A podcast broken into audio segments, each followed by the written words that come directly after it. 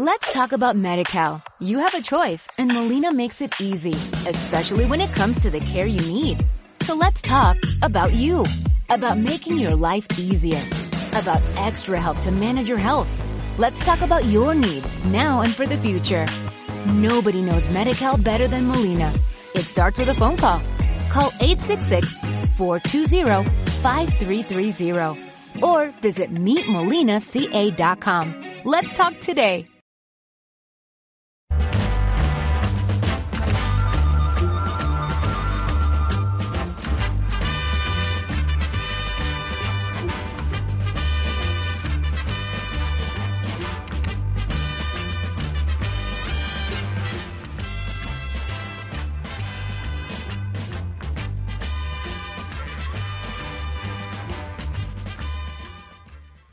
Las expectativas de una conversación con Luis Rosales no pueden ser más eh, prometedoras y si hemos de hacer caso a lo que dicen los que le conocen bien, también más sorprendentes. Juan Carlos Curuchet ha escrito que leer a Rosales como conversar con él es como darle la vuelta al mundo. Nunca se sabe a dónde se irá a parar. ¿A dónde iremos a parar, maestro Rosales? Donde me lleve. Dice también el maestro Damas Alonso, y vamos a tomar de él algunas palabras para configurar un poco el retrato poético de Luis Rosales, que es un hombretón cetrino con unos ojos azules chiquitines. Lo cetrino viene, dice Damaso, del terruño y se pierde en no sé qué noche morisca de las Alpujarras, y lo azul parece que selló o presagió la personalidad del poeta. Agrega Damaso que de lo cetrino viene cierto ruralismo general, el gracioso ceceo inesperadamente perturbador, la ignorancia de los valores urbanos y económicos del concepto tiempo, la lentitud madurante llena de incisos y volutas en la exposición de teorías inacabables.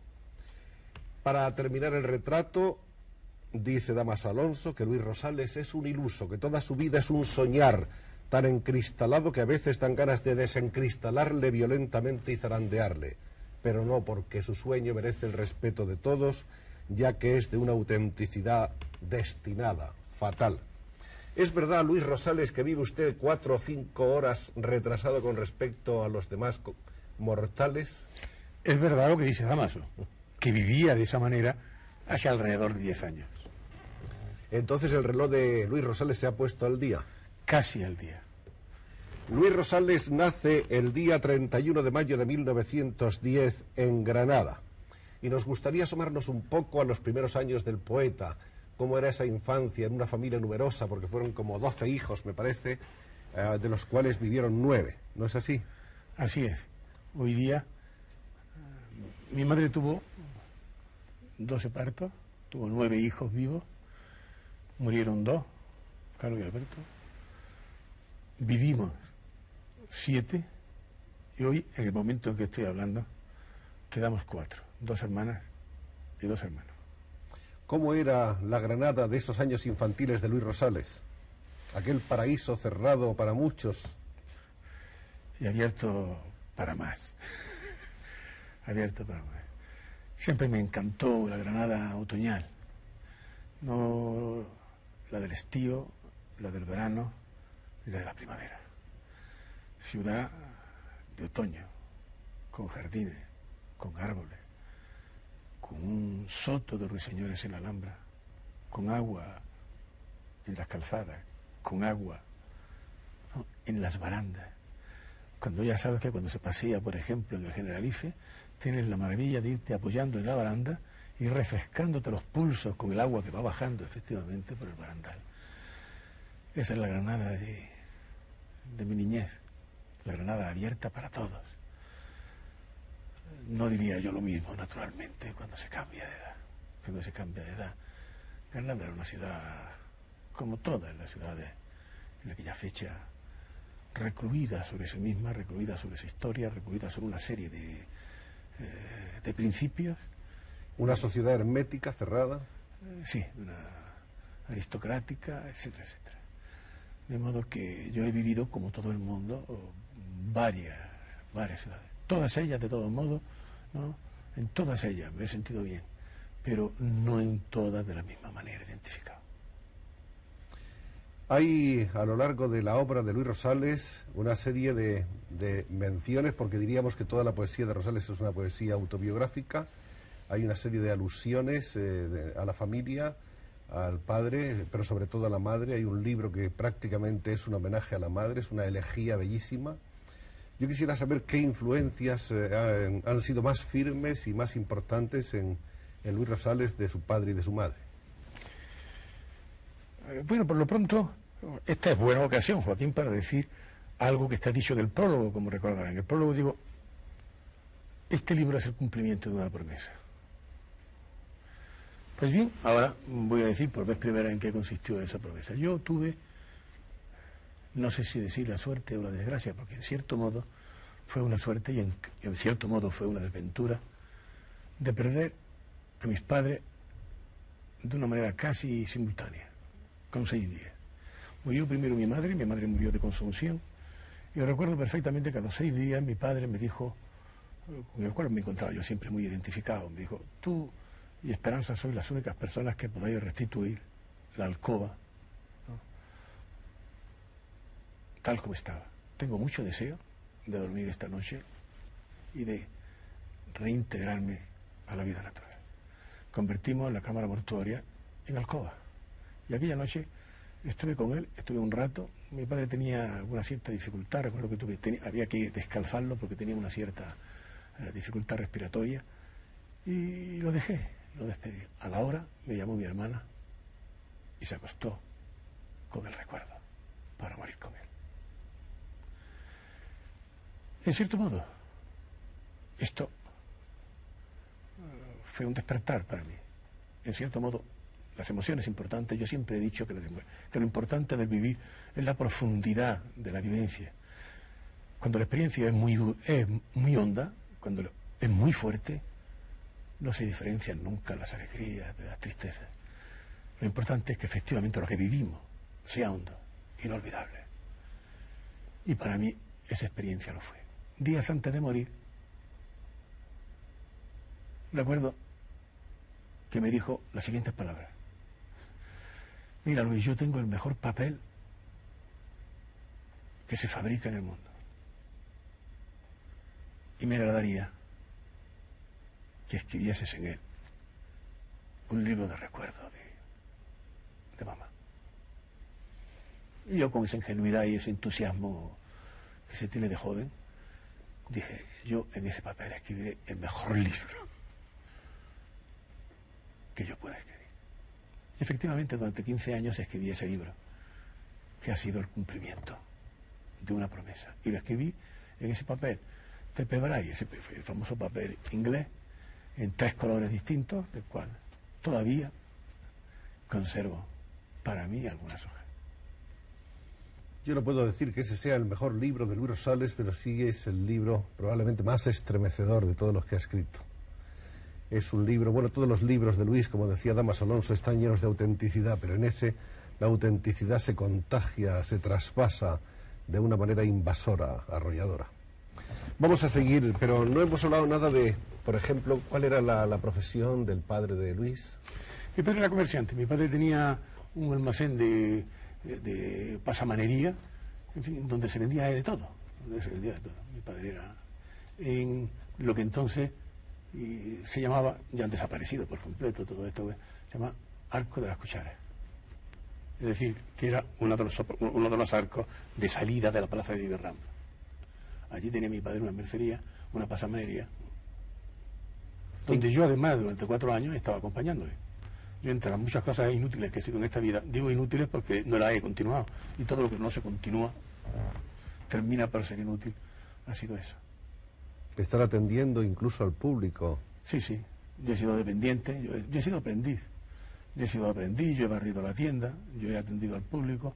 Y yo en los últimos años lo que hacía era estar con mi padre para hacer la conversión, la conversión de los números, es decir, de modo que las facturas que venían en idiomas pues, o que venían en otras monedas, pues, hacer la conversión en la unificación. Eso es lo que estaba haciendo yo durante dos años de mi vida.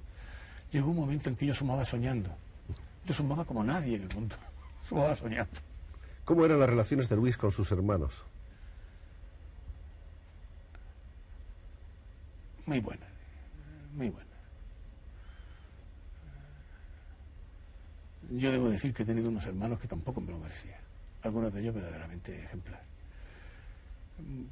Te contaré una anécdota, por ejemplo, te contaré una anécdota. Cuando murió mi hermano Gerardo, un grupo de amigos constituyó una sociedad que eran amigos de Gerardo Rosales. Ese grupo de amigos me llamó a mí para que yo diera una conferencia, es decir, para que yo les hablara de mi hermano, no para que yo diera una conferencia, porque sería absurdo, sino para que yo les hablara de mi hermano Gerardo. Y el día que salí, me noté, por lo menos hasta ahora no he tenido nunca dificultades de carácter cardíaco. Y me encontré con que tenía efectivamente palpitaciones. Fui al médico y entonces el médico me dijo que tenía un principio, de que tenía una esquizemia, es que tenía un principio de, la puerta de, de infarto de miocardio. Cuando volví, me encontré con mi gran amigo, el doctor Vega Díaz, que me dijo, bueno, pues, pues ha ido, en fin, una circunstancia, no te ha hecho más que un electrodiagrama, pero bueno, ¿cómo puedes creer que eso naturalmente, sí, vente a casa? Me lo hizo, me dijo, nada, no te preocupes, no tenía absolutamente nada. Fue la emoción de... De modo que yo la única enfermedad cardíaca que he tenido, que he tenido la he tenido producida por hablar ante los mejores amigos de mi hermano Gerardo y hablar de él. ¿Y los eh, primeros amigos importantes en la vida del poeta fueron? hubo un grupo intelectual muy importante en Granada. Todos ellos conocían a Federico y todo ellos era el grupo que había estado rodeando a Federico. La revista El Gallo. Sí, que eran los, los de la revista del Gallo y era, Joaquín Amigo. No sé si tú recuerdas, ahora se ha publicado Joaquín Amigo. Era una persona admirable, la persona que más ha influido probablemente en mi destino y en mi destino, tanto como intelectual como poeta. Joaquín Amigo. Ese, ha puesto el prólogo en ese libro que se ha publicado ahora, últimamente en alianza sobre el vanguardismo español. Recogen ¿eh? como el, programa hecho por Joaquín Amigo como el testimonio más importante documental producido por el vanguardismo. Este, el prologuista, es mi gran amigo Joaquín, aquí yo le debo muchas cosas, entre otras el viaje a, a, Madrid. Porque, dirá que por qué, ¿verdad? Porque yo he tenido como todo el mundo, 22 años y 23 años. Y porque yo estaba enamorado a los 23 años. Y porque yo entonces prefería efectivamente seguir siendo comerciante, a seguir mi vocación, con tal de casarme. Y quien me sacó de todas esas tonterías fue Joaquín Amigo de todas esas tonterías, Luis? Yo digo tonterías por lo mismo, porque las he dejado atrás. Todo lo que se deja atrás es menos importante que lo que se tiene delante. ¿El bachillerato lo estudiaste en Granada? Lo estudié. Y la carrera, parte de la carrera. Luego me licencié en Madrid, en una maravilla de facultad. En los currículums que encontramos por ahí aparece Luis Rosales en Madrid allá por 1930 estudiando filosofía. ¿Ese fue el año o, fue antes? Yo estudié, yo estudié filosofía del año 32 al año 36. Fueron los años, bueno, ya fueron los años de mi descubrimiento de muchas cosas. De mi descubrimiento del mundo literario español, entonces realmente importantísimo. Fueron los años, no me está recordarlo aquí, fueron los años de la República. Fueron los años de la inauguración de la Facultad de Filosofía que la Facultad de Filosofía y Letras de Madrid era probablemente la mejor facultad que había entonces en Europa, en la que se estrenaba un nuevo plan de enseñanza. Yo he tenido la suerte de disfrutar de ese plan de enseñanza absolutamente ejemplar, porque no ha tenido ni precedente ni ha tenido consiguiente. A esa misma universidad pertenecieron muchos grandes amigos, hoy día pues, personas sumamente importantes. Antonio Tobar, Julián María, Ezequiel Benavén. Era una facultad con pocas hombres y muchas y bellísimas compañeras.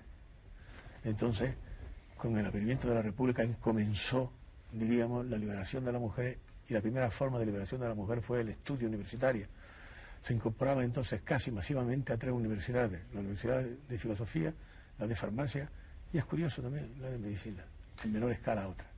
Pero quizá hemos saltado de una manera demasiado rápida los años infantiles sin haber encontrado todavía cuándo y cómo se produce la vocación poética y literaria de Luis Rosales, eh, eh, ¿en qué momento crees tú que, que lo adviertes, que adviertes esa voz interior y te encuentras con tus raíces en la poesía? Yo recuerdo cuando estudiaba, cuando tenía 12 años, estudiaba castellano el profesor de cuando en cuando, pues decía, ¿no? Que hiciéramos, como es lógico, redacciones. Todos hacíamos, los compañeros hacíamos las redacciones en prosa. Pero había dos que las hacían en verso. Yo recuerdo que, que entonces los despreciaba mucho. Me parecía que la hacerlas en verso era pelotilla, me parecía además que no tenía sentido, y me parecía que no tenía sentido el verso. Durante mucho tiempo yo he sido una persona que en modo alguno me he compaginado con lo que se ha entendido siempre, por ser poeta. Al correr de los años he descubierto mi propio entendimiento de la poesía, y mi propio entendimiento de la poesía tampoco tenía casi nada que ver con lo que se decía por aquellos años que era la poesía. Pero esa... Pero ser a los 15 años. Esa toma de conciencia a los 15 A años. los 15 años, a los 15 y en la vecindad y en la amistad de Joaquín Ah, Amigo, de- de, de- Federico García Lorca y de otros compañeros de infancia. Sí, yo realmente, mi primera. Yo, yo, he salido de la mano de, de Joaquín Amigo ante todo, porque lo conocí antes y porque además era. Y, y después de Federico, porque lo conocí también a Federico posteriormente. Lo conocí por aquellos mismos años, pero con dos años de posterioridad. Y son muy importantes dos años en el conocimiento de una vocación. ¿Y cómo eran esas primeras cosas que escribías para el gallo? Eran. Es decir, yo he sido un poeta, pues, bueno, como tantos otros. No, un poeta melorquiano. Yo recuerdo que, tengo un libro eh, que por algún sitio conservará a alguien, porque yo todo lo rompo, pero alguien conservará. De mi familia probablemente, pues, mi hermana o...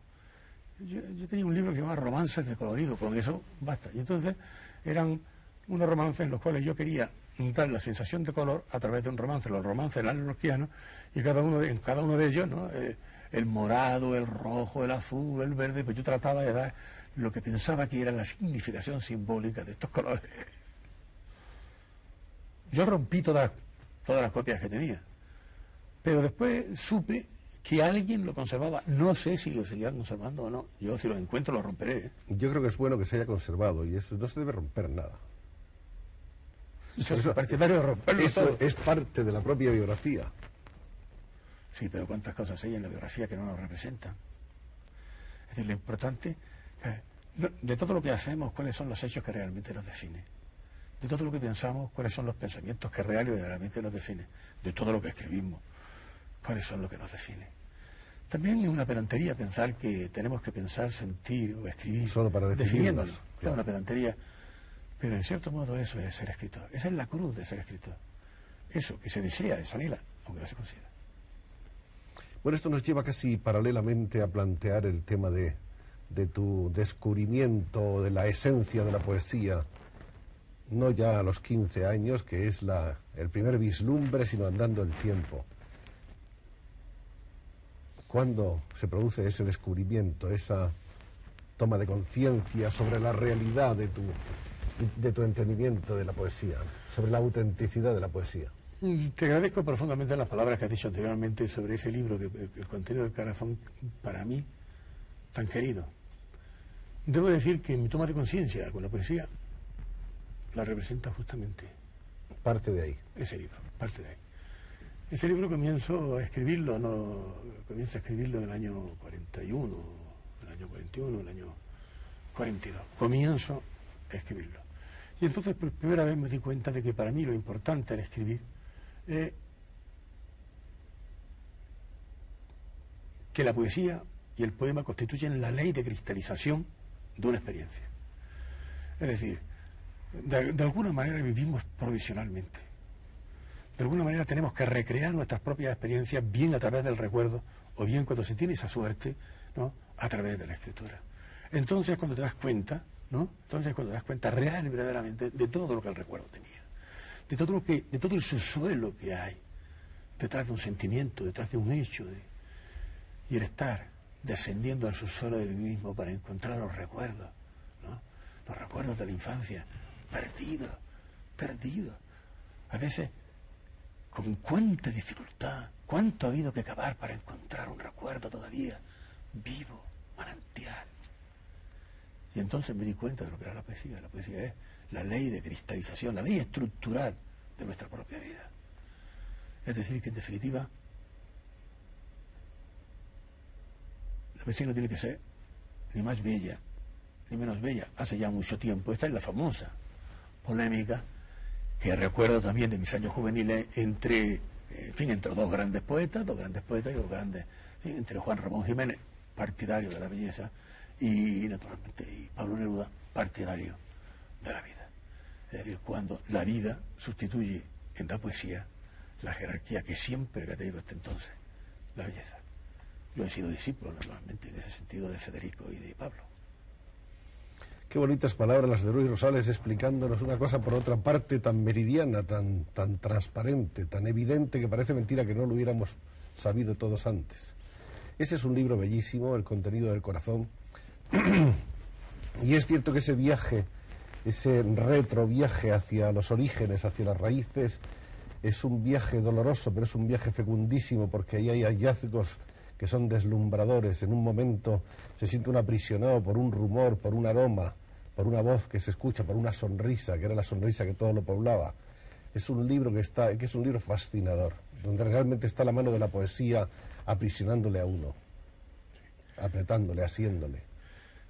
Podríamos falsear tanto nuestra vida como nuestra poesía si escribiéramos, si, si viviéramos para escribir. Falsearíamos entonces tanto nuestra vida como nuestra poesía. Pero en cambio, escribimos para vivir. No ya para volver a vivir, sino para vivir de nuevo, para saber verdaderamente en qué, en qué ha consistido lo vivo de cada una de nuestras experiencias. Para saber lo que se ha vivido, que cuando se ha vivido no se sabía. Sí. Probablemente. Vivimos siempre adivinando. Sí. Vivimos siempre adivinando. Y el escribir es el resultado de esa adivinación. Estamos en Madrid en los años 30, que nos ha descrito Luis Rosales. Colabora en la revista Cruz y Raya. Ha conocido, por supuesto, a grandes valores de su tiempo, algunos de los cuales serían amigos entrañables por toda su vida, como Vivanco, por ejemplo. Ha conocido a Miguel Hernández, ha conocido a Leopoldo Panero, a José Antonio Muñoz Rojas. Escribe también en la famosa revista de Orihuela, El Gallo Gris. Y en 1935 se produce la aparición de la primera obra de Luis Rosales, Abril, publicada por Ediciones del Árbol, donde se inician dos tendencias que habrían de manifestarse más tarde en la poesía de su generación. Por un lado, lo que se llamó la corriente garcilasista y por otro, la poesía de índole religiosa tradicional. Dos corrientes que habrían de alcanzar después gran predicamento, sobre todo en los años posteriores a nuestra guerra. Ahora, en la distancia, esto era en 1935, han pasado 42 años. ¿Qué ve Luis Rosales que significó aquel primer libro? un libro que tenía hondura, que tenía emoción, era un libro, uno de esos libros de amor que no se olvidan. Era efectivamente un libro de amor, un libro del doble amor, o de triple amor. El amor a la mujer, que naturalmente, el amor a la vida y el amor a la poesía. Ahí están los tres, los tres grandes amores, o por lo menos mis tres grandes amores. El joven ama demasiado a la poesía y se ama demasiado a sí mismo no sabe amar todavía. El joven no, no tiene tiempo para entregarse. Y el que no tiene tiempo para entregarse no puede amar, pero ama a su modo. Y ese es un libro de amor, que hay que dividirlo en estas tres porciones. Rico, un libro, yo he dicho muchas veces que el estilo del joven tiende a ser brillante y el estilo del adulto tiende a ser sencillo. La sencillez se tarda muchos años en conseguir. La brillantez es lo propio del joven. Lo propio del joven es sorprender, demostrar en cada poema y en cada libro y en cada página todo lo que sabe, todo lo que vale, todo lo que quiere. Tiene que dejarlo allí todo. Los viejos ya no nos contentamos con dejar algo y dejarlo en claro ese camino de la brillantez a la sencillez es el que tiene que recorrer todo escritor y el que yo a, mi, a mi manera he recorrido. Empezando por el barroquismo más encendido para ir luego desnudándose hasta quedarse en la pura esencialidad. En la poesía coloquial, en la poesía. En la sencillez. Llena de frases adverbiales, Ah, por cierto, tengo aquí separado en un libro de homenaje que se hizo en su día a Luis Rosales por todos los escritores españoles, un poema de Pablo Neruda, aquí está en autógrafo, que dice, ¿qué decir de Luis Rosales, a quien yo conocí naranjo recién florido en aquellos años 30 y que ahora es grave poeta, exacto definidor, señor de idioma? Ahora lo tenemos lleno de frutos, exigente y fecundo. Atravesó este mortal antipolítico el momento desgarrador en Andalucía y se ha recuperado en silencio y en palabra. Salud, buen compañero. A Neruda le conociste antes... Después que a Federico. Después que a Federico. ¿Antes de la guerra? Sí, antes de la guerra, claro. Sí, a, Neruda lo conocí en el año 33. Neruda era ya la encarnación... En los años 30 de que él habla, de 33, 34, 35 y 36. Y era ya la encarnación de esa poesía vital. El conocimiento, en primer lugar, entonces, mm, claro, mi gran admiración era Federico y, los grandes amigos en ese momento eran Federico y Neruda.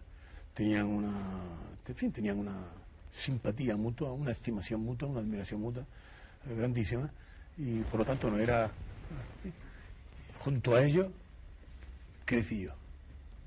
El momento de Neruda era importantísimo porque acababa de terminar de publicar su, primera residencia en la Tierra, su libro realmente capital.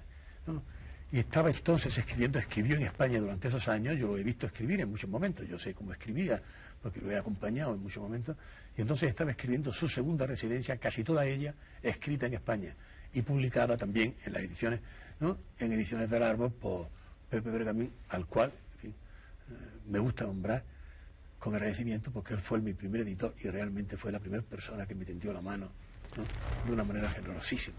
Fue un magnífico capitán y un gran promotor. Bueno, ahí hemos visto, ha pasado una fotografía por la pantalla que no es de aquella época, sino que es de la última, la última entrevista con Neruda, cuando Neruda ya herido de muerte pasó unas horas en el aeropuerto de Barajas y acudisteis a verle tú, Vivanco y algún otro poeta. Sí. En esta foto me parece que estáis, exacto, ahí está, está está ah, Luis Felipe Ibanco, se ve detrás, ¿no? Se ve detrás el mapa que, hay en el aeropuerto de Barajas, está Pablo, que está ah, sentado un poco arrellanado. Eh, en la fotografía, aquí no se le puede ver, pero en la fotografía se le nota ya, claro, que tenía la piel un poco, tenía ese color perlado, gris, ¿no? Que indudablemente, porque esta es una fotografía de tres meses anteriores a, en el momento en que ya realmente regresaba a la tumba. Porque él sabía que iba a morir. Sí, ya sí, él lo sabía, sí. Claro, él tenía un cáncer y el cáncer ya, lo, ya lo, se lo habían diagnosticado. Él cuando regresa a Chile, pues regresa a morir. Por eso digo que regresa a la tumba. En los dos sentidos. En todos los sentidos. Todos los sentidos. Bueno, y así como hemos recordado esta última entrevista que debió de ser muy, muy emotiva con Neruda, ¿te acuerdas acaso haciendo otra vez un viaje al fondo de la memoria de cómo fue la primera?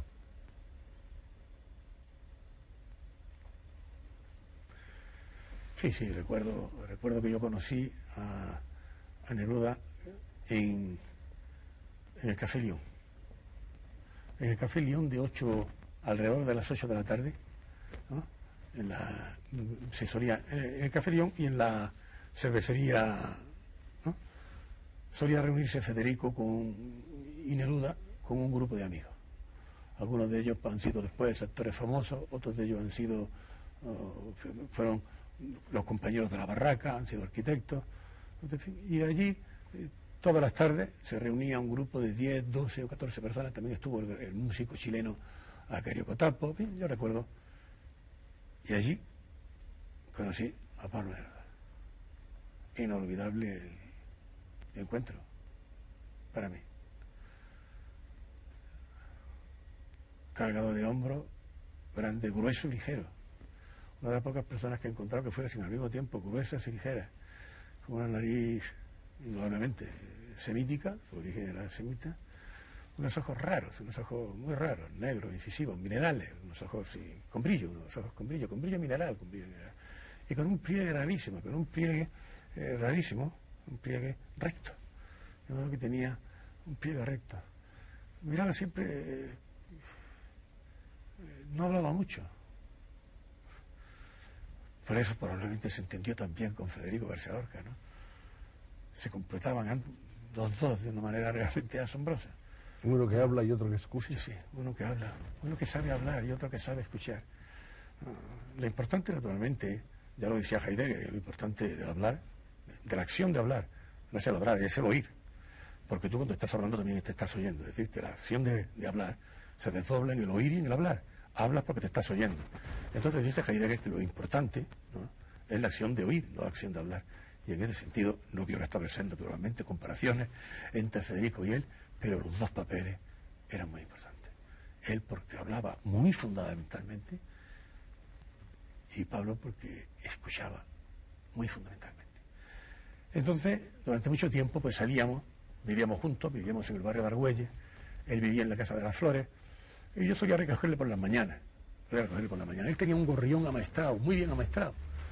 A mí no me gustaba eso nunca, pero en fin, no sé, lo tenía amaestrado de una manera que parecía que no estaba amaestrado. Le llamaba Don Ramón, le llamaba Don Ramón. Eh, no sé por qué Don Ramón se lo llamaba, supongo que era por Don Ramón de Valle Inclán, pero no lo sé, no, era un gorrión.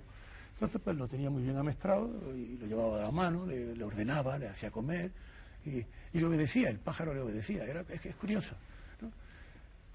Cuando yo llegaba por la mañana, pues él generalmente estaba acostado, se levantaba tarde y entonces eh, se vestía y íbamos al mercado de Argüelles.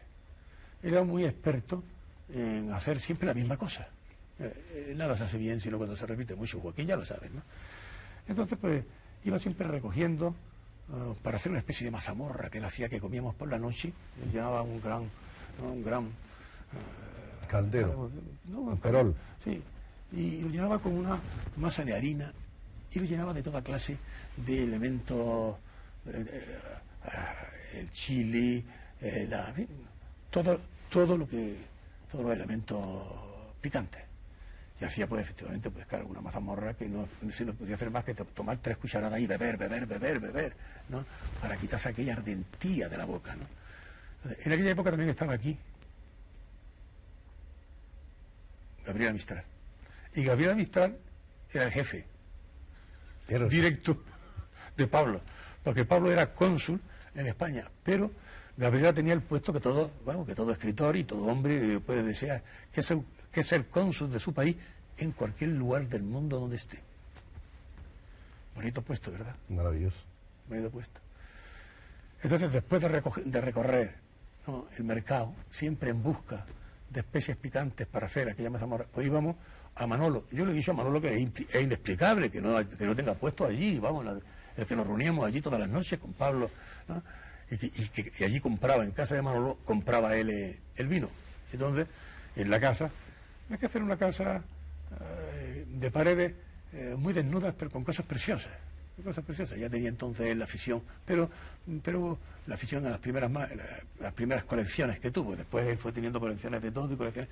Pero entonces fueron las primeras colecciones. Colecciones entonces tenía eh, colecciones de máscaras.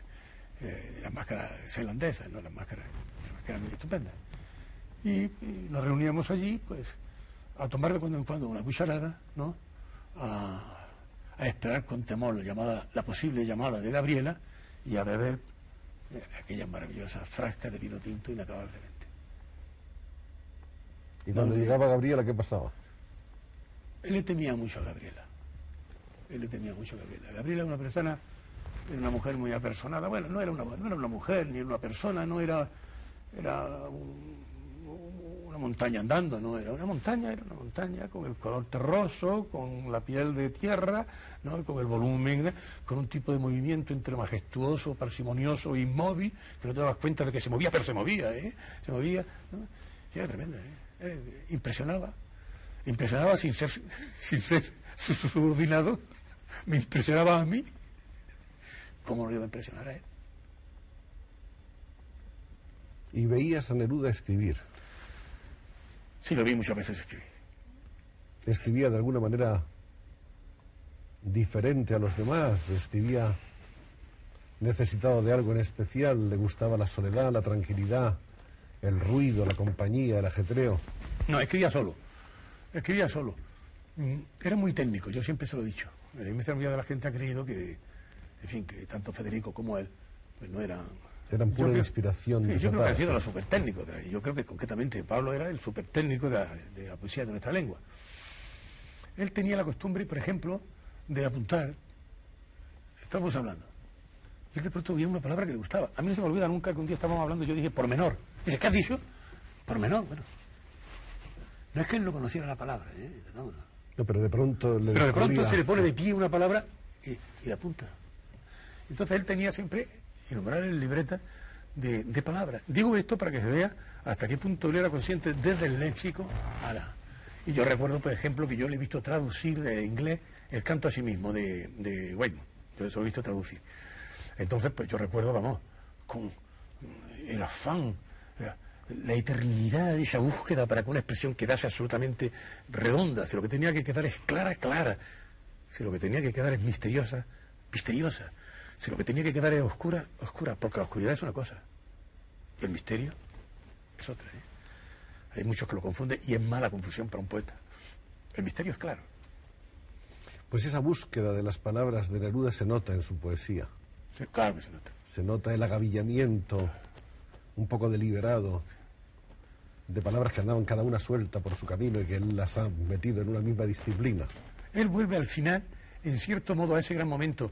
Él ya se sabe que en un momento determinado, después de fin, por un motivo extrapoético, en un momento determinado, yo creo que, en fin, con todas las cosas, como todas las actitudes que él tomaba, eh, en fin, indudablemente auténtica, él llega a tener, hay un momento que tiene una desestimación, una desestimación pública, importante, notoria, ¿no? La expresó en varias ocasiones, de sus mejores libros, indudablemente, de los libros de los que hemos estado hablando en este momento. En fin, pues. es curioso que él nunca renegó ni aun en esos momentos de, por ejemplo, de los 20 poemas. Él siempre demostró gran inclinación.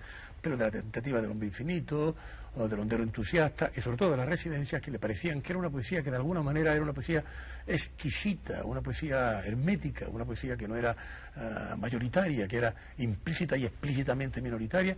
Él renegó en varias ocasiones de ella, pero es curioso que al final de su vida volvió a ese tipo de expresión ese mismo tipo de expresión y sus últimos libros, pues el María las Campanas, representan una vuelta, un retorno a este mismo sistema estilístico. Nos encontramos, no hay más remedio que seguir con la, con la cronología. Nos encontramos en 1936, llega la guerra. La guerra divide a esta generación de poetas, de escritores, de intelectuales en dos grupos, en dos grupos, digamos, geográficos, aunque pro- probablemente también había dos grupos, digamos, ideológicamente distintos. En esa guerra hay una circunstancia que probablemente ha marcado la vida de Luis Rosales. Es una circunstancia tan importante que vamos a relegarla para, para, una, para un último capítulo, para una especie de epílogo de esta conversación. Estamos hablando, claro está, de Federico y de Granada. Pero en esa guerra pasan más cosas, eh, pasan miles de cosas, pero en la vida de Luis Rosales ocurre, por ejemplo, ocurre que, que tiene que hacer servicios y los hace en el frente, ocurre que más tarde Dionisio Ridruejo le llama, le requiere para que colabore con él y con otras personas en diversos menesteres de cultura. Ocurre, por ejemplo, que Luis Rosales, a lo que se dice con sus hermanos, es uno de los primeros falangistas de Granada antes del movimiento. Ocurre que en, en los servicios de la entonces llamada Dirección de Propaganda del Movimiento, Dionisio Ridruejo logra tener a su lado a Luis Rosales, a Gonzalo Torrente Ballester, a Pedro Laín Entralgo y a tantos otros, a unos cuantos más, no demasiados, pero en fin, esos nombres más tarde aumentados en otros cuantos, especialmente de un grupo catalán, etcétera, ¿no es eso? Pues sí. Y en esa época, entre otras muchas cosas, ¿qué es lo que hace Luis Rosales? ¿Cómo son esos años de, de trabajo y de dolor? Pero quiero esclarecer una cosa. Vamos Antes, yo soy falangista del movimiento. Es decir, lo mismo da haberlo sido cinco días antes o cinco días después, pero, fin, para, para atarnos a la verdad, mi hermano eran falangistas anteriores al movimiento. Yo he sido falangista del movimiento, es decir, de- mm, del mismo movimiento. Yo me incorporé entonces, entre otras muchas cosas, porque como decía ah, Pablo Neruda, vamos, mi amigo muy falangista no era. Y además yo he sido siempre, y sigo siendo un mortal Antipolítico. Yo creo que el poder es corrupto. Y que claro, que de la corrupción del poder no se salva nadie. Yo no he conocido más personas que se salven del corre- del- de la corrupción del poder que Dionisio Redruejo. Pero, pero también se tuvo que retirar, ¿eh? ¿Qué significó Dionisio para ti?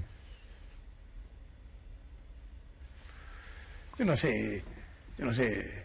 Desde el punto de vista literario, las dos personas a quien yo le debo todo lo que, vamos, o gran parte, son Federico y, y, Y Dionisio. y- Pablo.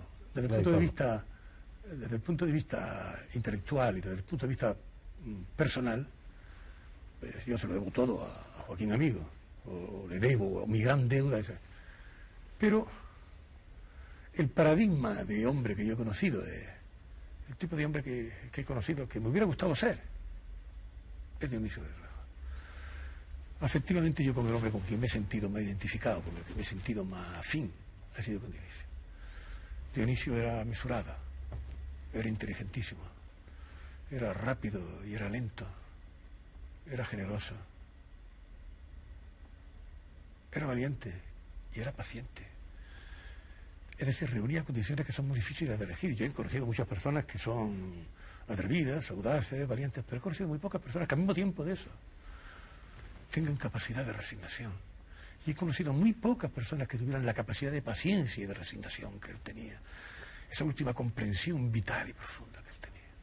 Para mí esa lección, que es la única lección que me importa, la lección de la vida, la lección de ser hombre, de quien la he aprendido, en lo poco que le he podido aprender, es de Dionisio En esos años y junto a él estuviste en la redacción de la revista Jerarquía, entre otras cosas. Bueno, mm, en la, redacción de la revista Jerarquía no estuve con... Mm, estuve allí por él, porque él fue el que me colocó allí, pero él no estaba entonces en Pamplona. Yo cuando estuve ya con él fue en Burgos. De modo que él entonces nos llamó y a mí y me llamó a mí y después llamó a Luis Felipe Ibanco. Y ya había llamado anteriormente a, Pedro Lain. Y de ahí viene efectivamente el nacimiento de esa amistad que ha sido para mí bueno, imborrable, que ha sido ese Luis Felipe Banco, Leopoldo Panero, Dionisio Redruejo, Pedro Lain, que ha sido realmente el eje ya eh, de sostenimiento de mi vida durante estos últimos 40 largos años. Pero para las gentes que no han estado muy cerca de vosotros y que no están un poco en el secreto, los dos nombres que sonaban siempre más unidos, acaso porque colaborasteis en, en bastantes cosas, fueran los de Luis Felipe y el tuyo. Bueno, porque claro, aunque aunque tuviéramos una misma proclividad en cuanto a la actitud vital y en cuanto a la actitud intelectual, lo que es indudable es que eh, la afinidad poética, la hermandad poética, quienes las teníamos era Dionisio Ruiz Luis Felipe de Banco y yo. Claro. Eso es indudable, claro. De modo que había una afinidad más que sumar a las muchas que se sumaban con los demás. ¿Quisieras decir alguna otra cosa más de esos años difíciles? ¿O pasamos a 1939? Bueno, yo quisiera decir que fue una experiencia importante. Y yo quisiera decir que nosotros hemos hecho todo lo posible porque no se rompiese efectivamente la trabazón de la cultura. Esto es difícil, naturalmente, de conseguir y no sé en lo hemos conseguido, pero que efectivamente a través de personas como Pedro Laín, de Dionisio de Ruejo, y nosotros en ese caso ayudándole, hemos tratado de que durante mucho tiempo no se rompiera la trabazón cultural española que estuvo en un momento determinado muy a pique de perderse. Bueno, algo de eso también intentaste con otro grupo, con ese mismo grupo, después de la guerra reanudando, por decirlo así, un poco las tertulias del Café León de que hablabas antes, donde en un momento dado llegaron a encontrarse o, llegaron o llegasteis a encontraros gentes de tres generaciones. Efectivamente. La generación del 27, la generación del... Del 98. Del 98, estaba Machado también, Claro, estaba Antonio Machado y Gerardo Diego. Y Manuel Machado también. Eh, no, Antonio Machado eh, estuvo antes de la guerra. Antes de la guerra. yo lo he conocido antes de la guerra. después de la guerra, Manuel. Después de la guerra, Manuel Machado y Gerardo Diego y Cosío de esa generación. Bueno, de la generación del 27. Luego, de la, de la generación de, la generación del 98, la generación del 36 y la generación del 27. Hubo representantes en esa tertulia. Hay gentes como Ricardo Bullón que ha escrito varias veces sobre ese tema diciendo que realmente ahí se hizo una, una labor de, de trabazón, de ligar, eh, en fin, esas generaciones y de tratar de, de, de, cicatrizar las, las, heridas abiertas por la guerra. Sí, entonces había que hacer una política cultural. No me refiero a hablar de política, no me refiero naturalmente más a la política cultural, porque yo no he tenido nunca intervención en otro aspecto. Entonces, en la política cultural tenía que hacer una política cultural de mano abierta. Es decir, que todo el que tuviese dificultades pudiese encontrar el acceso a la revista. Y cuando todavía no teníamos una revista que nos diera la expresión, que después fue la revista Escorial, de la cual fue director Dionisio, pero cuando todavía no teníamos una, una revista en la cual publicar nuestros trabajos, entonces hacíamos una revista oral. Y nos reuníamos y hacíamos, y teníamos una especie de academia que se llamaba El Ocio Atento, y en esa, allí nos reuníamos y hacíamos pues todos los días una revista, pero una revista hablada, que tenía pues un ensayo, que tenía crítica, que tenía poesía, que tenía etcétera, etcétera. Que tenía a veces pues cosas de teatro, pero era revista oral. que el antecedente para unir varias, para no suturar La, la posición entre las distintas generaciones, fue antes que la revista Escorial, esta especie de, de revista libre, de revista oral, que durante mucho tiempo hicimos y que, de la cual el presidente era don Manuel Machado. Hubo, no sé si paralelamente, antes o después, otra revista del mismo tipo, creada por Ernesto Jiménez Caballero en otro café. Mm, no pues te sí, suena. Así será, pero mm, vamos. No, no lo recuerdo. No, no lo recuerdo. Bien. Debió ser antes, creo yo. Antes. Debió ser antes, sí. Porque, si hubiese sido en esa época yo lo recordaría. Debió ser antes, probablemente. Pero pero Aparece la revista Escorial y en su segundo número podemos encontrar Retablo Sacro del Nacimiento del Señor de Luis Rosales, que continúa así esa, esa vena de poesía tradicional y religiosa de que habíamos hablado antes en su primer libro, Abril. Después, en colaboración con Luis Felipe Vivanco, publica Poesía Heroica del Imperio y el drama La Mejor Reina de España. Eh, vienen años de investigación a la que se ha dedicado muchísimo Luis Rosales, que no es solamente un poeta, aunque todos en la mayoría mm, de las gentes en este país le conozcamos como poeta fundamentalmente. Ha sido un gran investigador, un erudito, sobre todo en lo que se refiere a la literatura del siglo de oro. Y ha hecho además estudios especiales sobre la vida y la obra del conde de Villamediana, ha recopilado una antología de poesía heroica del siglo de oro y ha hecho estudios cervantinos que culminaron en una obra extensísima de la que tenemos aquí los dos tomos. Cervantes y la libertad, premiada por la Diputación Permanente de la Grandeza de España. Además ha habido libros sobre lingüística, algunas consideraciones sobre el lenguaje, también sobre historia como la Alianza Anglo-Española de 1623. Hay una combinación de literatura y de historia en otro libro que se llama Algunas reflexiones sobre la poesía satírico-política bajo el reinado de los últimos Austrias. Y a partir de estos libros ya su labor literaria y poética será constante.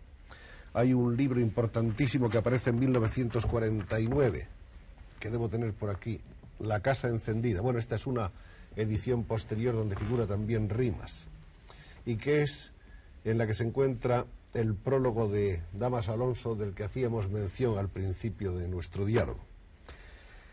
En 1951 Rimas, con la que obtiene el Premio Nacional de Literatura. En 1966 El sentimiento del desengaño en la poesía barroca. En 1969 El contenido del corazón, Premio de la Crítica 1970. Pasión y muerte del conde de Villamediana, ensayo. En el 72 Lírica española. Este tuvo también un premio, me parece. sí, premio Miguel de Unamuno, El premio premio nacional. Miguel de Unamuno, premio nacional de ensayo, me parece que era Miguel de Unamuno. Teoría de la libertad y segundo abril. En el año 73 dos libros más de poesía, canciones y como el corte hace sangre. Vamos a mostrar algunas de las ediciones que tenemos por aquí. Este es el libro de canciones. Y esta es una muy curiosa edición la que nos va a mostrar Luis ahora, de como el corte hace sangre, que fue una edición realizada eh, en unas condiciones muy, muy peculiares. Por la escuela Proa, por la escuela Proa Exacto. de Cáceres, que era, que era que es una escuela de minusválidos en los cuales pues, con los cuales he tenido la alegría de que eligieran la primera vez que escogieron un oficio, el oficio de imprenta, escogiesen un libro y el libro que escogiesen fue como el corte hace sangre. Uno de los honores para mí en este libro es la tabla final en la que me acompañan todos los muchachos dirigiendo la composición y el diagrama, coordinando la impresión, tipógrafos, maquinistas, supervisando la encuadernación, etcétera, etcétera. Es bonito, ¿eh? Es la primera vez que me he dado cuenta hasta qué punto hay una verdadera colaboración ¿no? entre los medios técnicos de la imprenta y el autor. Lo he sentido de manera muy propia. Bueno, y me he enorgullecido que tú dijeras que querías estar ahí. Me Te hubiera pondríamos al gustado, Me frente. hubiera gustado mucho. Este es el número de que hablábamos antes de la revista Cuadernos Hispanoamericanos.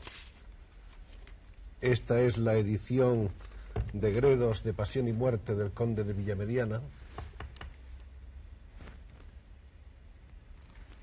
Este es otro libro muy importante, El sentimiento del desengaño en la poesía barroca, publicado por Ediciones de Cultura Hispánica. Hemos hablado ya de la teoría de la libertad. Este es un libro con el que en cierto modo se inicia un regreso a los orígenes. Es un segundo abril, otro libro de amor, aparecido en 1970. A ver, 72. Yo no recuerdo ninguna fecha. Haces muy bien, eso hay que dejarlo para los críticos, los presentadores y, esa Sí. gente, ¿no? Unamuno ya sabes que decía que a qué vas a llevar en la cabeza lo que puedes llevar en la libreta. Las puertas comunicantes es otro libro que tenemos ahí, al lado de los dos tomos de Cervantes. Este libro es una primera antología poética que obtuvo también el premio José María Lacalle. Bueno, y entre otros premios, Luis Rosales ha tenido el premio Mariano de Cavia en 1961, el premio Bonsons, eh, bueno, yo no sé cuántos premios se me habrán olvidado, alguno que otro.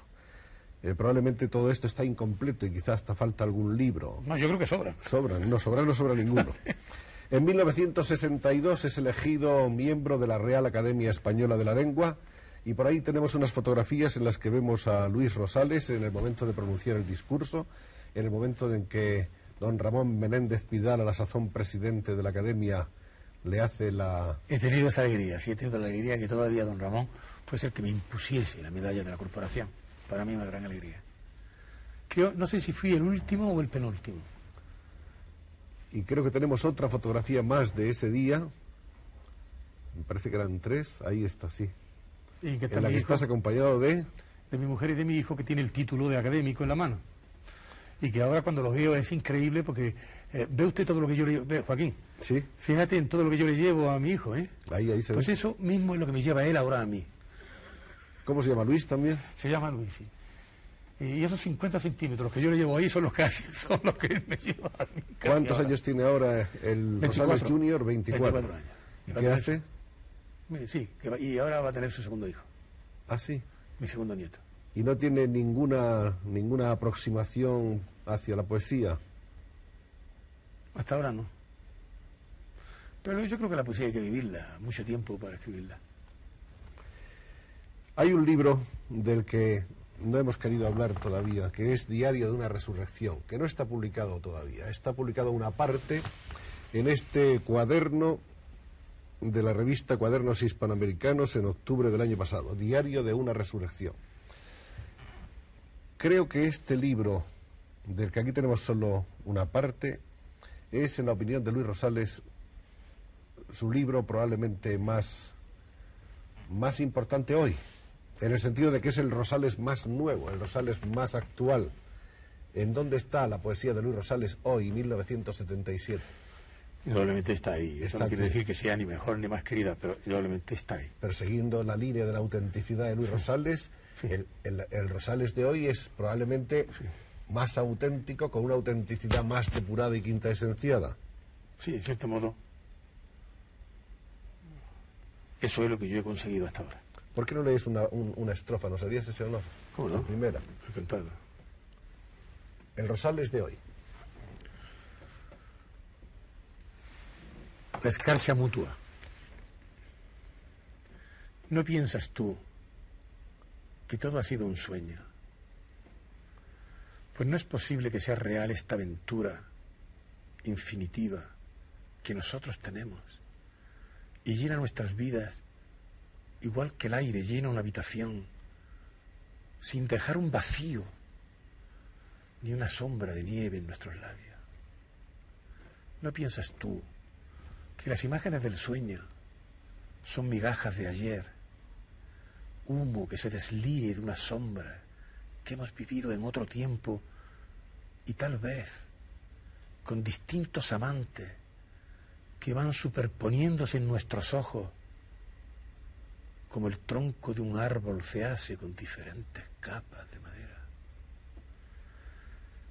¿No piensas tú que los amores que tuvimos, los amores que hemos ido enterrando a lo largo del vivir, se interfieren entrelazándose y a veces son lianas de apretura y verdor y a veces son de escarcha mutua? Esta es la primera.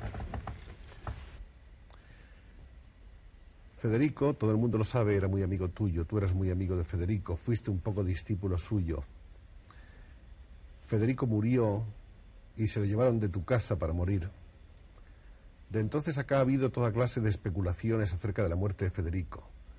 Y ha habido dos cosas raras para la mayoría de las gentes que sin embargo a poco que se piense no son tan raras. Frente a una bibliografía abundante de gentes que han ido a enterarse, a indagar, a preguntar, a saber, frente a libros de muy variado estilo, pero todas ellas tratando de aclarar un poco cómo y por qué murió Federico, hay como dos silencios permanentes a lo largo del tiempo. Uno de esos silencios es el de, o ha sido, el de la familia García Lorca. Otro de los silencios, salvo cuando habéis sido muy requeridos por alguno de estos escritores o de estos investigadores, ha sido el silencio de la familia Rosales. Como probablemente no hay nadie en el mundo que haya estado tan cerca de Federico en esos últimos días, en esas últimas horas, en ese día tremendo, y como probablemente a nadie la muerte de Federico, salvado sus deudos más íntimos, haya podido tener un dolor y una repercusión más lenta y más larga en su vida por esa tragedia, yo quisiera que tú nos explicaras un poco lo que recuerdas, lo que fue, cómo fue, por qué fue. Mm, voy a tratar en principio de aclarar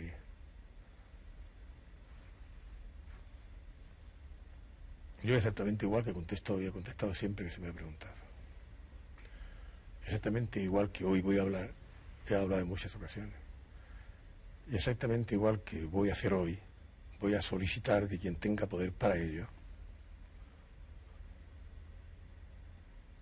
que se haga una mesa redonda con los testigos de la muerte. No por nada, sino porque de alguna manera el pasado solo se libera escogiendo un símbolo y un gran símbolo del pasado, un gran símbolo, es él. Mis hermanos tampoco han callado.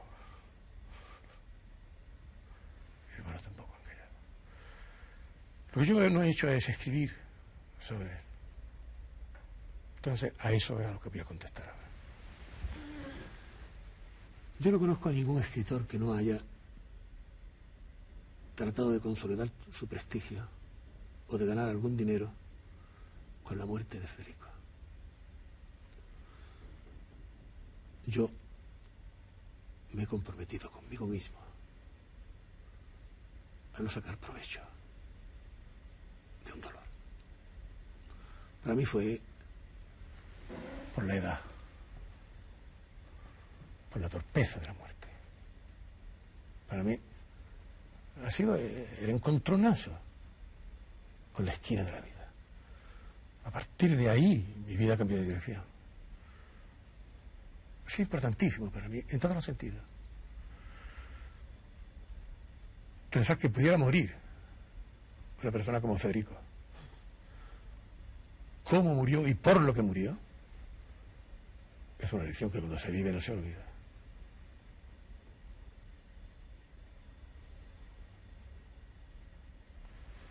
Entonces, con esto explico por qué no he escrito hasta ahora. Yo, a mí me han solicitado para hacer películas en que yo fuera el protagonista representándolo.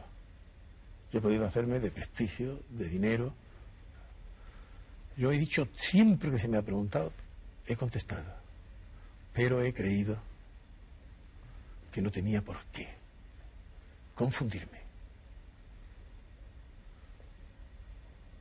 Mi testimonio. Ahora ya es otra cosa. Estoy en el final de mi vida, tengo que escribir mis memorias y ahora efectivamente las escribiré. Pero las escribiré en mis memorias, no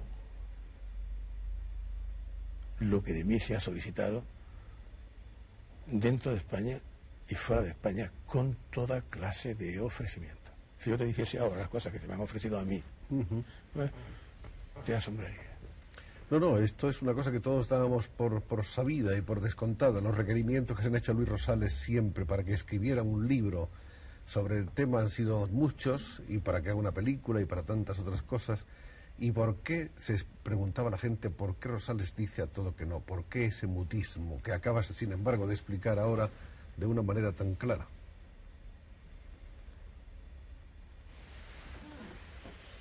De un modo, ya lo he explicado. Para mí ese ha sido, sí, yo viví de cara a la vida hasta el año 36. Y a partir de entonces eh, ya no he vivido de cara a la vida. Esa es la verdad. Ni intelectualmente, ni socialmente, ni políticamente, ni personalmente. Ese ha sido el, el entrecruzamiento vital que terminó con una vida de ilusión y que me hizo comprender que efectivamente, vamos, lo que es la vida. Cuando yo he dicho anteriormente que creía que el poder es corrupto, pues ¿por qué? Es indudable que ahí empecé a pensarlo. ¿Cómo es posible, en fin, que una persona en un momento determinado piense por ambición política que tiene que hacer una denuncia, la haga, la ejecute, y que efectivamente eso lleve, y que esa denuncia se haga sobre una persona como, como Federico? Que Federico además era un inocente, porque, era, porque Federico era un inocente. Inocente literalmente en cualquier. Es decir, aún desde cualquier testimonio, es decir, habido a veces, en fin, ese tipo de testimonios de cargo absolutamente absurdos, ¿no? Que, que todos hemos asistido. Es decir, ese señor es masón. Bueno, ¿no? es que Federico no era masón. ¿Cómo? Yo no es que. Ni aún desde el punto de vista de las inculpaciones que en aquel momento tenían sentido,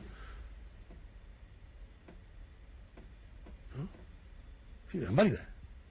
Su único sentido era su validez. Su desafortunada y tremenda validez.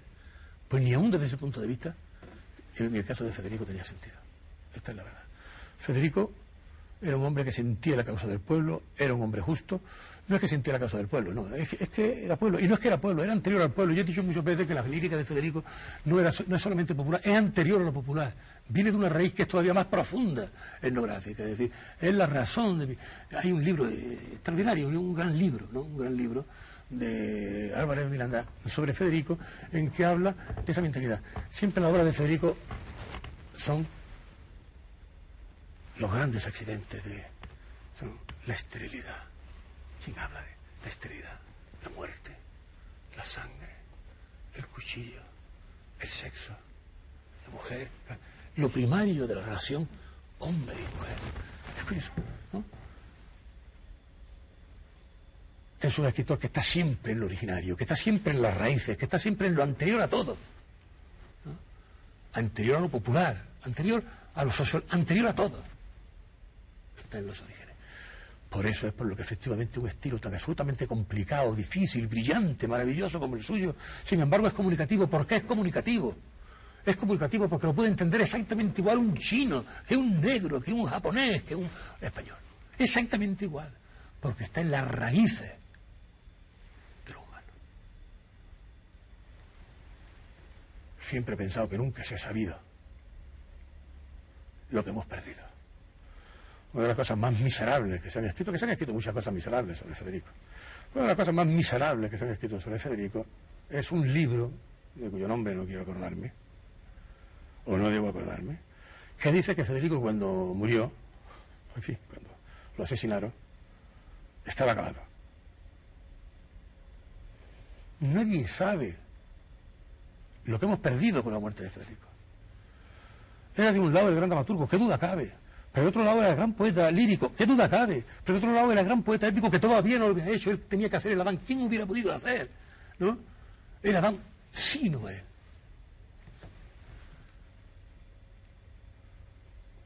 Perdimos a Federico García Lorca, pero no sabemos lo que culturalmente hemos perdido. Tu pregunta, porque no quiero que esto sea. Cuando tú le viste la última vez, fue la misma noche que le detuvieron. Hay gentes que dicen que fue el 15 de agosto del 36, otros que fue el día 16. Llegaron a la casa, lo detuvieron, en la casa no estaba nadie más que tu madre, me parece. Sí, y mi hermano. Y tu hermana. ¿Tú llegaste por la noche? Porque ellos me llamaron, si yo estaba en el frente y ellos me llamaron. Entonces, Llegaste del frente y te enteraste, te encontraste con la, con la noticia. Me encontré con la noticia de que habían, de, que habían, mm, habían rodeado la casa, incluso habían apostado vigías armados en los tejados, habían tomado militarmente las callejuelas, si, la poca calle, y había como si fuera un hecho de guerra. Sí, como si fuera un hecho de guerra. claro, porque es que de ahí viene, es decir, que es que la importancia que se le dio a esa, como si fuese una captura, como si fuese ah, algo, algo absolutamente increíble. Ya, la manera de producirse el hecho, no solamente la manera de producirse era absolutamente desacostumbrada. Nunca se había hecho una detención de este tipo. Yo, por otra parte, eh, sé poco, y de esta tampoco sé, más que lo que efectivamente me ha contado mi hermana y me contó mi madre. Entonces se presentaron tres personas, eh, tres personas se llamaban Tres Castro, García Liz y Ramón Regalonso. Esas fueron las tres personas que entraron en mi casa. Y Ramón Regalonso fue la persona que se quedó cuando mi madre le dijo que, fin, que se encontraban en casa, de que no había motivo para tomar tantas precauciones, que no había quien se pudiera defender, entre otras muchas, entre otras muchas cosas, ¿no? no había por qué tomar tantas precauciones. Y entonces, porque era el que iba dirigiendo la operación, dijo que los demás se retiraran. Entonces se retiraron efectivamente todos, todo aquel aparato bélico se retiró y se quedó Ramón Regalas. Tuvo una, conversación con mi madre, conversación que me ha descrito, naturalmente, mi madre, que dijo, bueno, pues que venimos, vengo a aprender a Federico. ¿Por qué se prende a Federico? Pues, por sus obras, pero ¿por qué obras? Bueno, señora, usted no sabe. Eh, perdón usted, ¿eh? Yo conozco muy bien la obra de Federico García Lorca. ¿Tiene usted, la bondad de decir, bueno, yo tengo una orden, y orden que lo presento. Entonces mi madre, que tenía mucha interés, y es una cosa que, no se ha solido hacer. Que bueno, usted no tendrá inconveniente entonces en que yo llame a alguno de mis hijos para que la acompañe. Porque tenía. Y entonces, pues, dijo, no, no, yo no tengo inconveniente. Y entonces, claro, nos llamó a todos. Acudió, eh, yo estaba a 40 kilómetros, pero en fin, nos llamó a todos todos vinimos. Pero claro, el primero que llegó fue mi hermano Miguel, el mayor, hoy, hoy muerte, el último de los muertos de mi familia. Y entonces mi hermano acompañó a Federico para darle la seguridad de que lo iba a dejar. Yo siempre he dicho, y, es así, que si don Federico, es su padre, doña Vicenta, su madre, Federico, o yo, hubiéramos creído que Federico tenía peligro de muerte, Federico no hubiera muerto. Salvar la vida a Federico era facilísimo. Era facilísimo. Lo que ocurre es que nadie podía pensar en ese evento, nadie lo pudo pensar. En el Consejo de Familia que celebraron ellos delante de mí, al cual yo asistí por generosidad suya, ¿no? y era la única persona extraña a la familia que estaba allí, en ese Consejo de Familia, pues jamás se pensó en la posibilidad de que actualmente a una persona literalmente inocente como Federico pudiera es decir, que cuando fue a mi casa no iba para protegerse naturalmente de ningún peligro, iba para protegerse de las molestias que le habían ocasionado, es decir, que en un momento determinado le habían registrado los papeles, que en algún momento determinado le habían eh, maltratado de palabras de obra, en fin, de, modo que lo que se temían eran pequeñas ¿no? exacciones de carácter corporal o para registrar. Y eso es lo único que pensamos naturalmente que había que defenderle, porque si hubiéramos pensado que había que defenderle de, eh, fin de la muerte, pues es indudable que Federico no hubiera muerto. Era facilísimo, Pero eso nadie lo pudo pensar. Y no lo pensó ninguno de su familia. Y yo tampoco lo pensé. Es más, yo tampoco lo pensé ni siquiera cuando lo prendieron. ¿Y cuando tú fuiste a verle? Lo supe. Yo, cuando yo llegué esa noche, pues yo entonces convencí naturalmente a mis hermanos, que pues, yo no tenía. yo, era un, un recién incorporado, yo por lo tanto no tenía ningún ninguna jerarquía, ninguna autoridad. Yo no tenía más que autoridad la que tuviese personal o moral, pero nada más. Yo no tenía autoridad jerárquica. Entonces yo los convencí, vamos, de que, fin, de que aquello era una cosa para desacreditar a la, ¿eh? falange, porque en definitiva aquello era eh, la casa de mi hermano, era la casa fin, de de varias de las personas más importantes de la falange, y por lo tanto, pues este era un gran descrédito para una persona que había montado esta operación como una operación política. Eso es lo curioso, que esto, la muerte de Federico ha servido a la ambición política de alguien que naturalmente, y ahora viene. Entonces yo fui esa noche allí. Me acompañaron varias personas, en fin, muy noblemente, y, fuimos a ver al gobernador, el gobernador militar, al gobernador civil. El gobernador civil no estaba esa noche allí. Y es verdad que no estaba esa noche allí. Y entonces, pues, yo hice una declaración ante... Y claro, pues, como íbamos, en fin, yo era joven y era un poco impetuoso, era un momento para mí muy grave, pues, y yo hablaba, yo, yo hablaba en voz alta. En mi declaración me estaba tomando a un teniente coronel de la Guardia Civil y había alrededor mío eh, un centenar de personas. Y, en un momento, pues yo dije, esta tarde, a las cinco y media de la tarde, un tal, yo dije, un tal, Ramón Ruiz Alonso. Y, eso lo repetí varias veces, un tal eh, Ramón Ruiz Alonso, vistiendo el uniforme de, falange, sin ser falangista, diciendo que portaba una orden, sin enseñar esa orden. Un tal. Entonces, la tercera vez que yo dije, un tal, era, Ramón Ruiz Alonso, que estaba allí, entre aquel centenar de personas ¿no? que, había. Pues, Ramón Luis Alonso, soy yo. Entonces yo dije, ah, eres tú. Entonces, ya lo estaba oyendo. ¿Por qué te has presentado en el domicilio de un superior a reclamar? Ah, ¿qué orden llevaba? Llevaba orden verbal.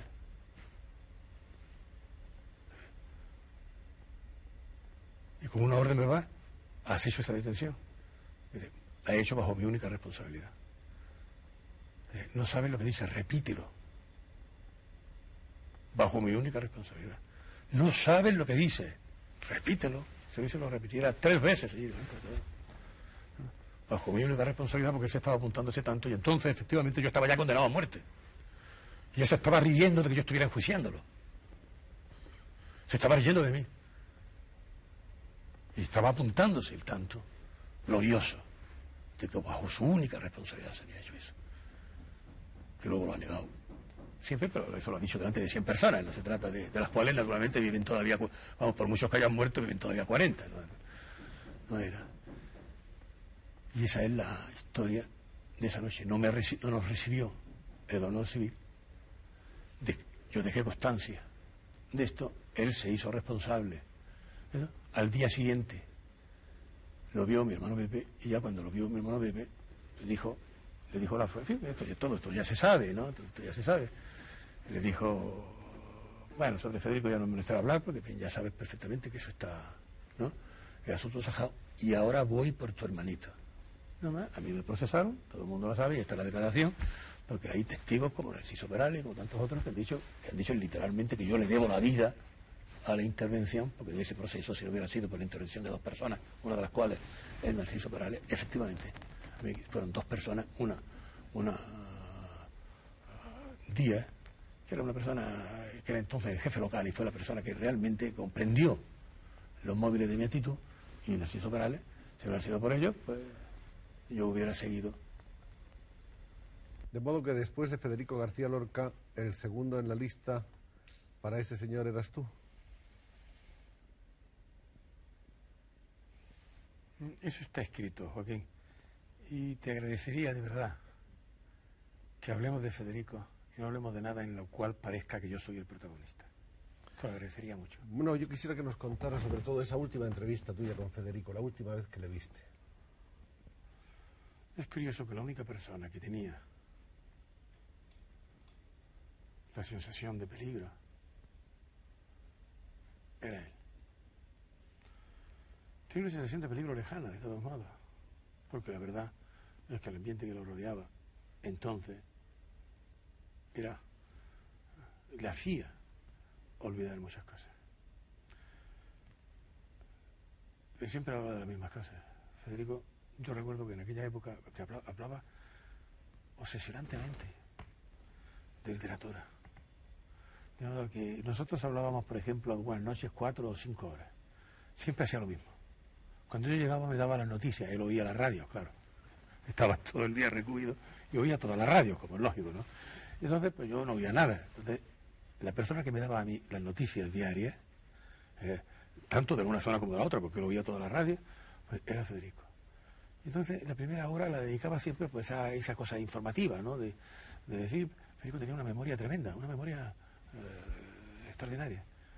Pero enseguida trataba de liberarse de su propia preocupación. Y hablaba de lo que quería hacer, de lo que tenía que hacer, de lo que, de lo que iba a escribir. Él estuvo escribiendo en casa. Entonces estaba escribiendo este libro del cual han hablado ahora, con más o menos fortuna, yo, en fin, con más o menos fortuna, del cual han hablado ahora. Sonetos del amor oscuro. Sí. Que tampoco es verdad, porque, en fin, este, eh, con los títulos de Federico ocurre como en tantas otras cosas. Cada uno ha hablado, eh, los títulos cambian. Y, y él primero llamaba Sonetos del amor oscuro. Bien. Pero después no le llamaba eso, le llamaba El jardín de los sonetos. Y la verdad es que el título definitivo, bueno, definitivo, definitivo, en la medida naturalmente en que podemos hablar de definitivo aquí, pero el último título aceptado por él era El Jardín de los Sonetos. Y esto efectivamente fue parte de, los papeles que, le devolvimos a la familia de Federico. Él estuvo escribiendo, de modo que él tenía de un lado la preocupación de la vida. Él estaba allí continuamente atento a la radio, ¿no? viviendo, ¿no?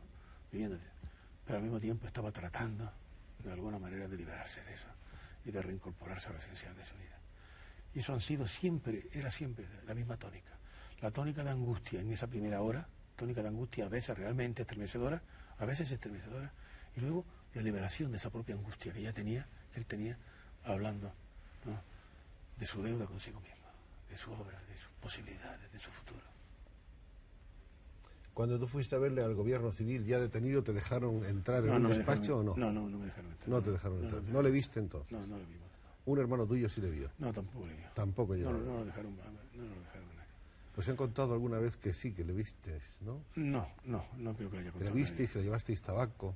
Eso sí, pero vamos, se lo mandábamos...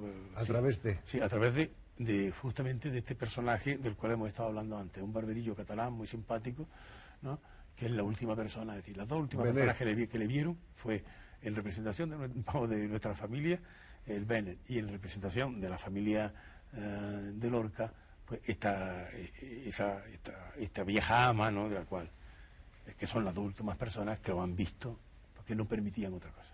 ¿Cuál de los Rosales es el que se presentó un día, una mañana, a preguntar por Federico y le dijeron, ya se lo llevaron esta noche pasada a Biznar y debe estar fusilado? Mm, bueno, eso mi hermano Pepe, que era el único que tenía realmente confianza. Mi hermano Pepe tenía una gran confianza, que es el que vive. En esta fotografía, sí. esa fotografía es el que está...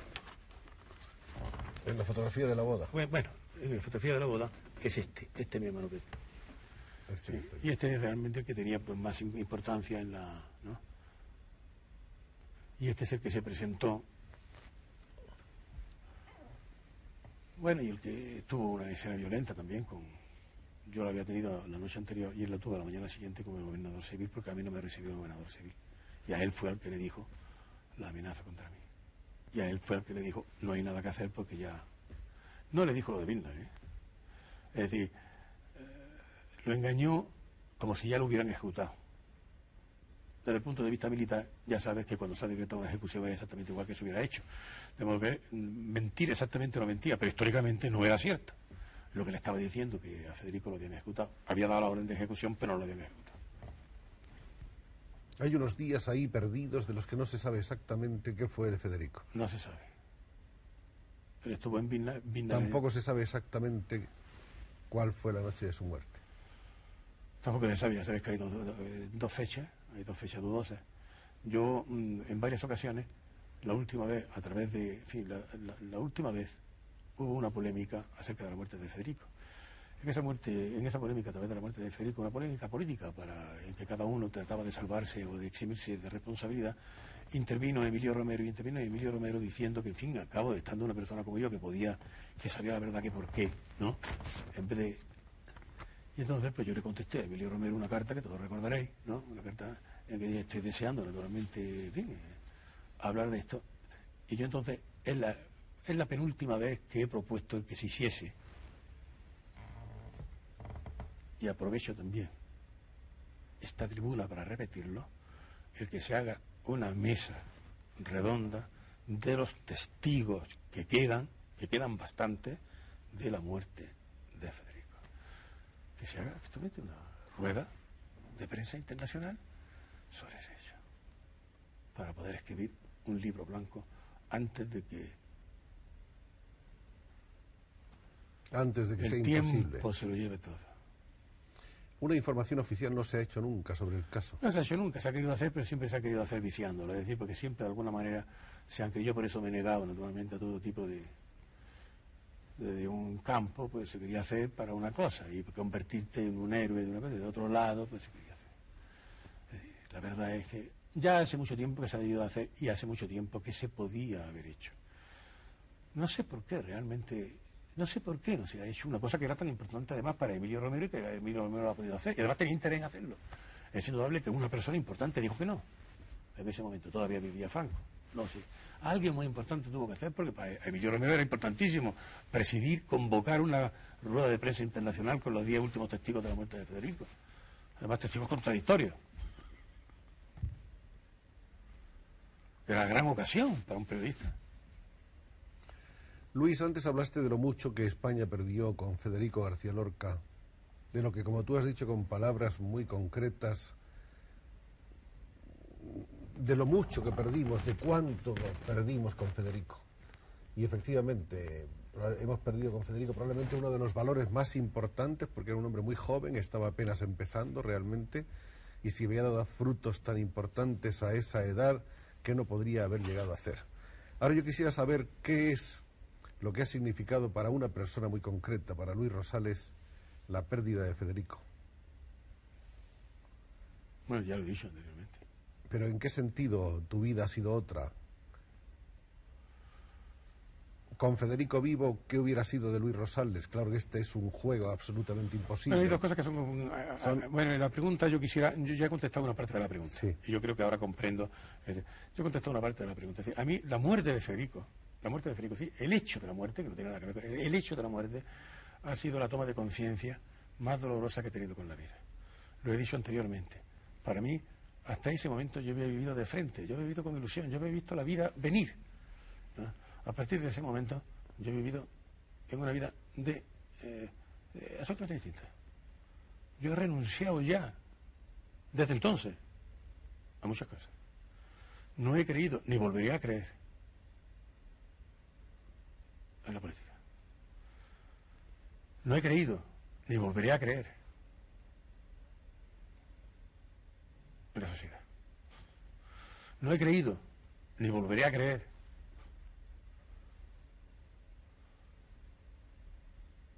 más que en las amistades que quedan. Esa ha sido, esa ha sido la, la prueba.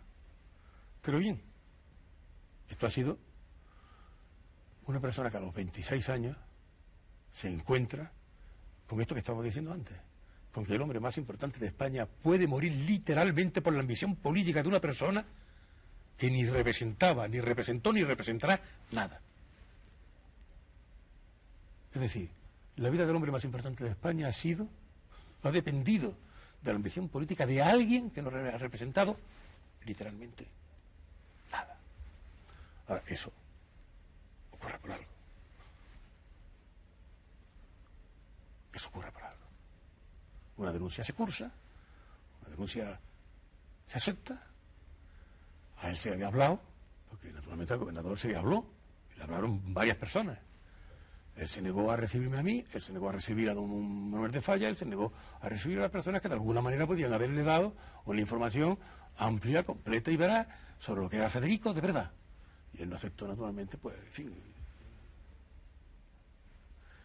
esa elección es importante. Pero una cosa es la muerte de Federico y otra cosa es la pérdida de Federico. Son dos cosas completamente distintas. La pérdida de Federico, Federico era una persona eh, muy poco frecuente. Era una persona muy poco frecuente. En primer lugar, era una persona muy poco complicada. Su complicación era no, tenía hondura, pero ya sabes que cuanto más hondas son las personas, menos complicadas son. La complicación siempre es superficial. Era un hombre eh, abismático. Y, en las raíces no hay siempre más que tres cosas. Tres cosas fundamentales. Era un hombre con una simpatía arrolladora y triste. Con una vitalidad desbordante y continuamente refrenada. Era no solamente el poeta más importante de su tiempo, sino además era un mimo. Era una persona que ya en su propio contexto físico tenía una contradicción. Tenía, Federico tenía en la cabeza de los grandes españoles. Es curioso que, que yo no haya oído decir eso nunca. Es increíble. Los grandes españoles se parecen en algo. Y yo voy a recordar a tres grandes españoles que se parecen en algo. Que son Picasso, bueno, Ortega y Gasset, Federico Esa cabeza cuadrada, esa frente despejada, esos ojos negros, esa piel terrosa, cortada, acuchillada. esa, cosa que, que los tres tenían. Es decir, los tres son tres grandes españoles, tres genios españoles que han nacido de la misma.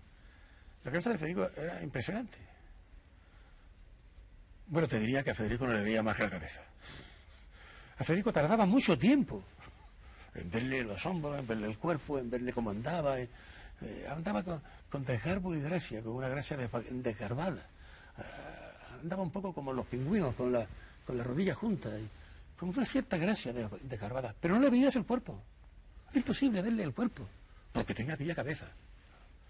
Grande, rotunda, honda, llena de fuerza, de expresividad, de silenciosidad, de silenciosidad, de tristeza, de arrebato vital. Es una persona increíble. Para mí, ha representado el contacto con la raíz más honda de la poesía. Las dos raíces más hondas de la poesía y la raíz, claro, de lo atávico, de, lo que yo llamaba, vamos, claro, es un reflejo colectivo. la parte instintiva del ser que está formada por el atavismo generacional, por el atavismo colectivo, eso es lo que realmente Federico tenía de que Federico, la representación, Federico no representaba la nación, no, no la nación era, era posterior a Federico, ¿no? El concepto de nación, el concepto de España, todo eso era, era, era posterior a Federico.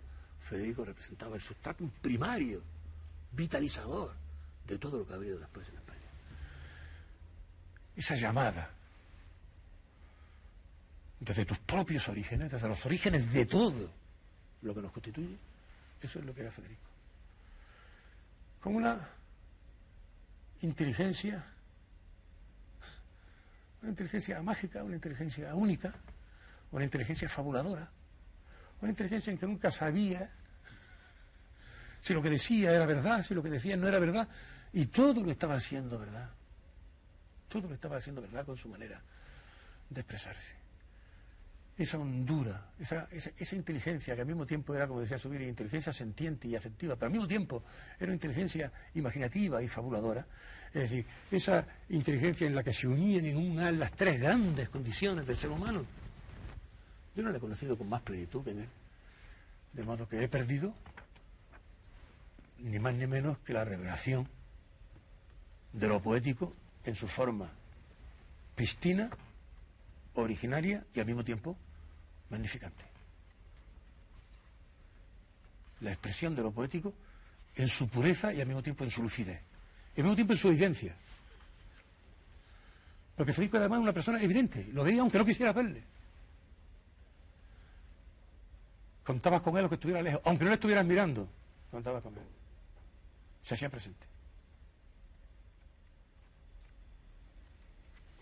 Creo que no puede haber un retrato mejor que el que nos ha dado, ni más desde la verdad de un conocimiento profundo.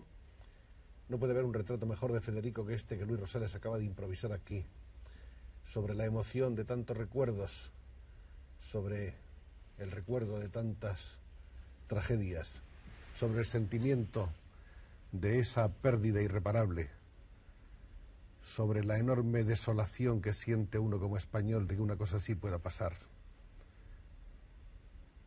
Hay otras personas que pueden decir muchas cosas todavía no reveladas acerca de las últimas horas de Federico García Lorca. Luis Rosales nos dio aquí su testimonio y en la casa de Luis Rosales, antes de la detención que le llevaría a la muerte, transcurrieron las últimas horas de ese granadino universal, allí respirando ese aroma de esa casa que Luis Rosales ha descrito tan bellamente en su elegía el contenido del corazón.